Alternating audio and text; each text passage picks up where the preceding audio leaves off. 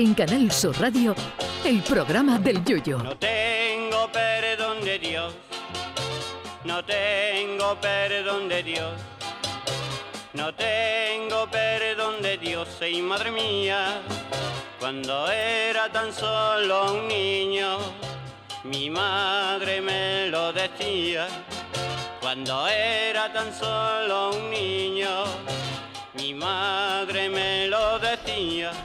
De todos los deportes que existen, el montañismo es de los que menos me llama la atención. Comprendo que para el que lo practica eh, tiene que ser una gozada llegar a la cima y contemplar el mundo desde esas alturas y que es toda una aventura de superación personal.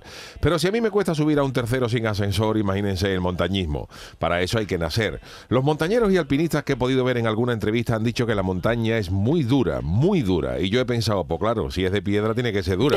Otra cosa es que las montañas fueran de goma eva. Yo desde luego no he nacido para montañero.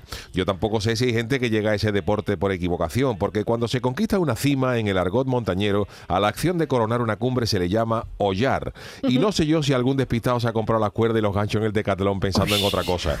Y dirán ustedes que por qué hago yo hoy esta reflexión sobre el montañismo. Pues porque viendo cositas para, para hacer el speed de todos los días, he visto que en las efemérides del día resulta que hoy hace 21 años que un Sherpa de 15 años llamado Tem Basheri se convirtió en la persona más joven en, en coronar el Everest hasta entonces. Y esto pues me ha servido de inspiración. Yo siempre he pensado que habría que hacer el montañismo algo más atractivo para que la gente se anime más a practicarlo, porque lo que se ve hasta ahora te quita las ganas. Gente a la que se le quedan los dedos de los pies más fríos que el pecho de una rana, que da igual la ropa y los calcetines térmicos que te ponga, que cuando te quita el calcetín en la tienda tiene un frigopié sin el papel.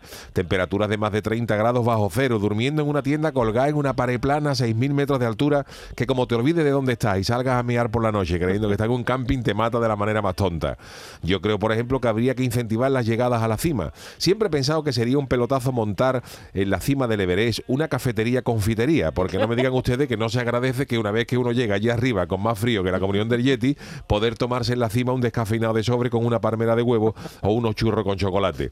Eso sería un negociazo, porque además podrías poner el café con la palmera a 500 euros, que eso se paga, porque no te puedes ir a otro lado a tomártelo. Lo malo sería, además de cómo está la hostelería, es encontrar gente para trabajar allí de camarero, gente que suba todos los días los 8.849 metros de altura del Everest por 1.000 euros al mes, que como además le ponga a la criatura el turno partido de 9 a 1 y de 4 a 8, lo matas. Pero yo dejo la idea de poner algo en la cima, o una cafetería, o un cine, o incluso hasta un sex shop, por si alguien quiere entrar en calor rápidamente después de la ascensión. Entre mis conocidos, tampoco hay gente aficionada a escalar. A encalar quizá, para poner la fachada blanca de, de la casita de Chiclana, pero a escalar no.